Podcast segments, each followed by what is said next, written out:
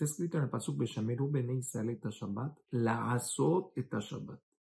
Y cuidará al pueblo de Israel el Shabbat para hacer el Shabbat. ¿Qué quiere para hacer el Shabbat? ¿Acaso nosotros hacemos Shabbat? Shabbat es un día que viene solito. ¿Qué quiere decir hacer el Shabbat? Entonces, hay varias ocasiones en donde podemos estar cumpliendo con esto que es hacer el Shabbat.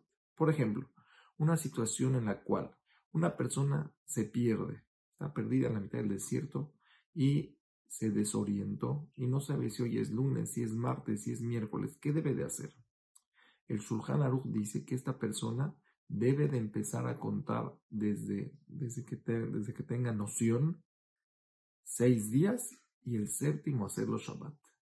Y así, aunque sea lunes o sea martes, para él ese es su Shabbat y ahí está cumpliendo con la azoteta Shabbat. En esta situación el Shulchan Aruch dictamina que tú tienes que hacer tu Shabbat por medio de contar los días de la semana desde que tienes noción y el, día Shabbat, el séptimo día, hacerlo Shabbat.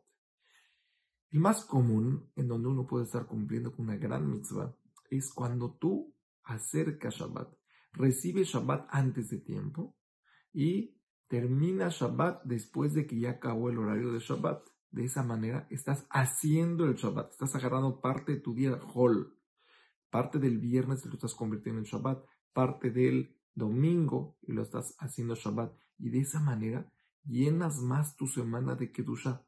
Tuviste oportunidad de tener más horas de Shabbat. Esas horas en donde son Mekora Beraja, la fuente de la bendición. Es muy importante hacerlo porque te llenas de veraja, te llenas de abundancia.